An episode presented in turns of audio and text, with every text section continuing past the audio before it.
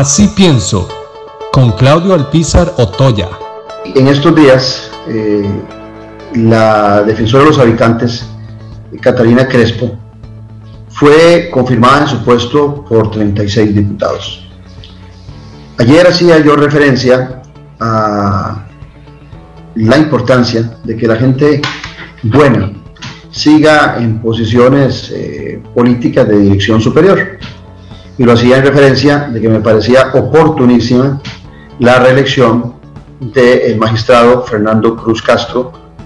Eh, como magistrado eh, que tiene que decir a los diputados a esa reelección por ocho años más, que le permitiría cumplir con su periodo de cuatro años, lleva dos como presidente de la Corte.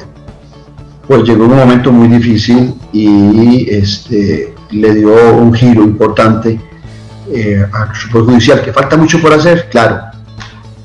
Y creo que en el caso de la Defensoría de los Habitantes, también Costa Rica tiene una persona buena. A lo mejor eh, lo que se le puede criticar a la señora Catalina Crespo es un poco de maña política. Está ella en un culebrero que es... Eh, siempre el espacio de la, política. Sobre todo por los actores, porque la política, como decimos en este programa, siempre es una disciplina eh, que busca acercar a la gente, que busca el bienestar de la gente. Pero por supuesto que la disciplina no tiene la culpa de cómo algunos actores la ejecutan. Y me parece que la decisión que tomó la Asamblea Legislativa de darle un voto de apoyo a la señora Catalina Crespo para que continúe por dos años más, para que concluya su periodo como defensora, es oportuno. Ella había sido escogida, recuerde usted, por 33 diputados de la Asamblea Legislativa en el 2018.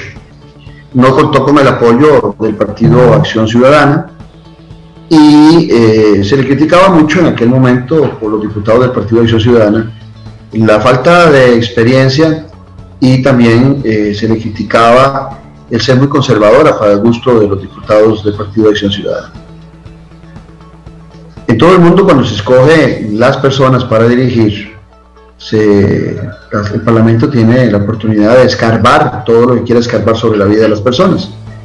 Por supuesto que todos tenemos una posición ideológica, todos tenemos eh, principios éticos y morales diferentes, algunos más conservadores, otros más progresistas, pero eso no debería ser la definición eh, o, el pero para la escogencia de una persona. Y el otro tema era la experiencia. Entonces yo siempre me pregunto, ¿cuál es la experiencia?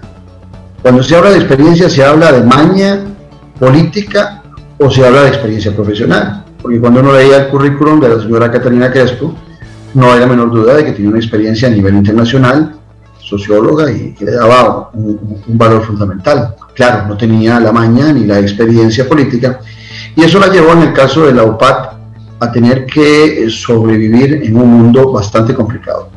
No solo porque dentro de la Defensoría de los Habitantes se le generó un ambiente muy complicado, durmiendo a veces con el enemigo, sino que también eh, el tema de la UPAT hizo que los diputados del Partido Acción Ciudadana nuevamente tuvieran una segunda oportunidad para tratar de sacar a la defensora de los habitantes, que evidenció, pesar de que también en la defensoría se cometieron errores en el manejo de la grabación, también es cierto que evidenció que aquí hubo mano criminal y seguramente en la, pérdida tanto del audio de la Casa Presidencial como eh, la parte que se perdió de la grabación, en el caso de la UPAT, en la Defensoría, no creo que haya sido una, un asunto que sucedió por casualidad. Eh, la casualidad es que haya sucedido en dos lugares diferentes, que se perdiera la grabación, que comprometían mucho a las declaraciones del presidente y del entonces ministro de la presidencia y a un diputado Víctor Morales Mora.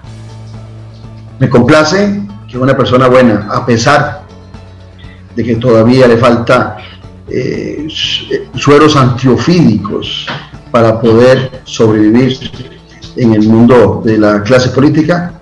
Me complace que una persona con principios y valores continúe dirigiendo la Defensoría de los Habitantes y felicitar a los diputados que de 33 de apoyo que le eligieron en el 2018 pasaron a 36 en su reelección.